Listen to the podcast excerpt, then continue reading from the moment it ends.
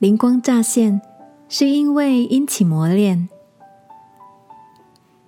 晚安，好好睡，让天父的爱与祝福陪你入睡。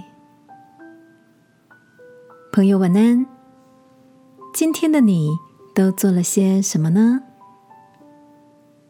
最近偶尔陪着小侄子写作业，才发现，随着长大，他的课业慢慢的变难。看着数学讲义上的题目，心底突然浮现一股陌生感。不懂个中的原委，小侄子热切的想跟我讨论，无奈我满脸的问号，只好拿起电话求助于担任数学老师的 Peggy。透过线上与 Peggy 讨论，他说代数的应用题需要根据假设逐一的验证，而 Peggy 竟在第一次假设就得到答案。我满脸疑惑的问。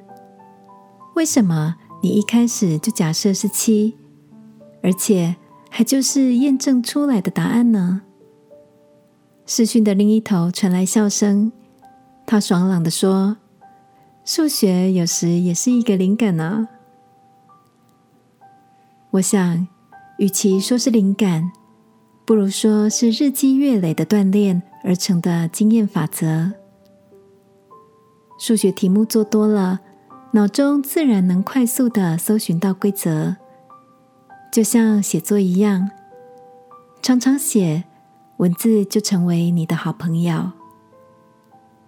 我想起一位作家曾说：“灵感不是天生的，它是对人生深度的投入，是无止境的工作、积蓄、酝酿跟等待。”亲爱的。你正期待踢进那临门一脚，渴望有新鲜的创意与灵感吗？我想，殷勤练习就是最好的养分了。就如箴言说的：“懒惰人羡慕，却无所得；殷勤人必得丰裕。”让我们来祷告，亲爱的天父。求你带领我在勤加练习中建造一条自然涌出的灵感水道。祷告，奉耶稣基督的名，阿门。晚安，好好睡。